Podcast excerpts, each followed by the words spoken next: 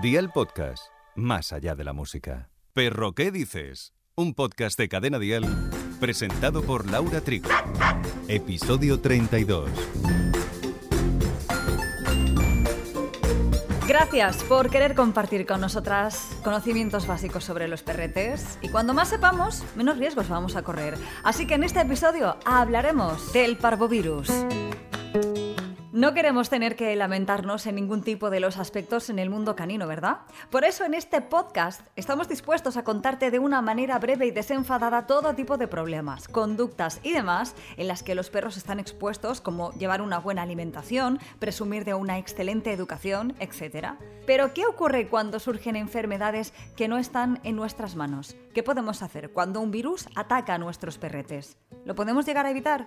Bueno, todos los virus no afectan de la misma manera, pero en este capítulo nos vamos a centrar en el parvovirus. El parvovirus canino, de manera coloquial también llamada la parvo, es una enfermedad infecciosa de tipo vírica, grave y potencialmente letal.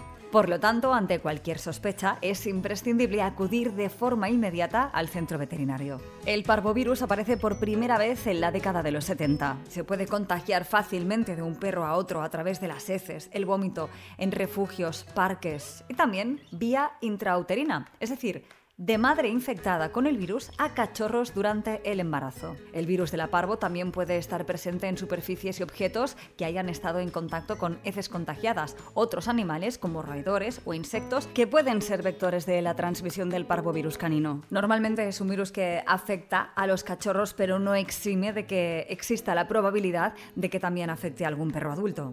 Una vez se produce el contagio, el virus tiene afinidad por los órganos en los que hay un recambio muy activo de células, como es el sistema digestivo, lo que va a provocar enteritis y diarrea. El sistema cardiovascular, médula ósea, sistema respiratorio, etc. Y como consecuencia del proceso infeccioso o inflamatorio que el virus provoca, se puede acabar afectando a otros órganos, lo cual puede conducir a la muerte del cachorro. Los síntomas son diarrea con sangre, vómitos, deshidratación, pérdida de apetito, fiebre, dolor a la palpitación de abdomen, adormecimiento e inactividad, cansancio y somnolencia profunda y prolongada. En casos más graves, deshidratación, más o menos severa, ya que el virus afecta al tracto intestinal y entonces muerte del paciente. Si observamos que una perra o perro sufre estos síntomas, lo llevaremos de inmediato al veterinario.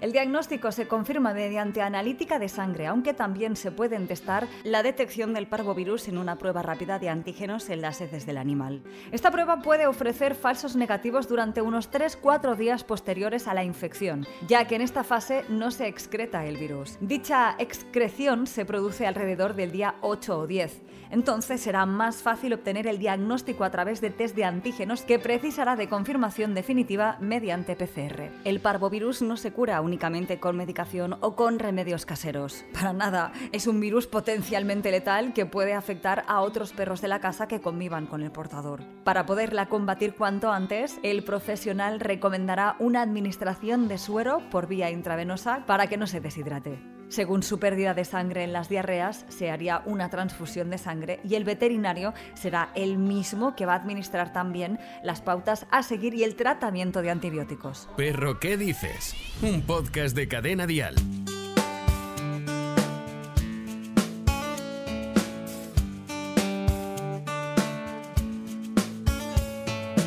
¿Podemos prevenir el parvovirus? Pues no existe un tratamiento que combata directamente la enfermedad. La cura se va a enfocar con aliviar los síntomas del perro y fortalecer su sistema inmunológico. Pero sí, hay una vacuna disponible para ello. La vacuna contra el parvovirus para los cachorros se administra a partir de que cumpla las 6-8 semanas de vida. Posteriormente es necesario continuar la aplicación de 2 a 3 semanas hasta que el cachorro tiene 4 meses de edad. Las razas más grandes como Rottweilers, Doberman, Pastor Alemán y Pitbulls están en mayor riesgo de parvovirus. Por lo tanto, deberán recibir las vacunas de parvovirus hasta que cumplan los 6 meses de edad. Como siempre decimos en Perro que dices, la prevención es la clave. Pues hay otro ejemplo más. No solo el disgusto que nos podríamos llegar a ahorrar, sino que también nos ahorraríamos algo que puede ser muy costoso y que incluso podría que el tratamiento no fuera exitoso. Por ese motivo, la mejor opción es aplicar las inyecciones de parvovirus cuando son cachorros. Además, Unos hábitos que impidan la exposición del cachorro a heces de perro potencialmente contagiados ayudará a minimizar las posibilidades de contagio, como por ejemplo evitar que cachorros no acabados de vacunar salgan a la calle o que interaccionen con perros adultos vacunados y por lo tanto inmunizados. Sin embargo, si no tomamos suficientes precauciones en relación con la higiene y evitamos el contacto con la materia fecal de otros perros, el CPV puede resultar mortal en cachorros o perros afectados que cuenten con un sistema inmunológico débil. Desparasitar adecuadamente a nuestros animales y vacunarles contra la enfermedad es la única manera de evitar las consecuencias del parvo, además de otras patologías con origen parasitario. Y por si te lo estabas preguntando, el parvovirus canino no se contagia a los humanos.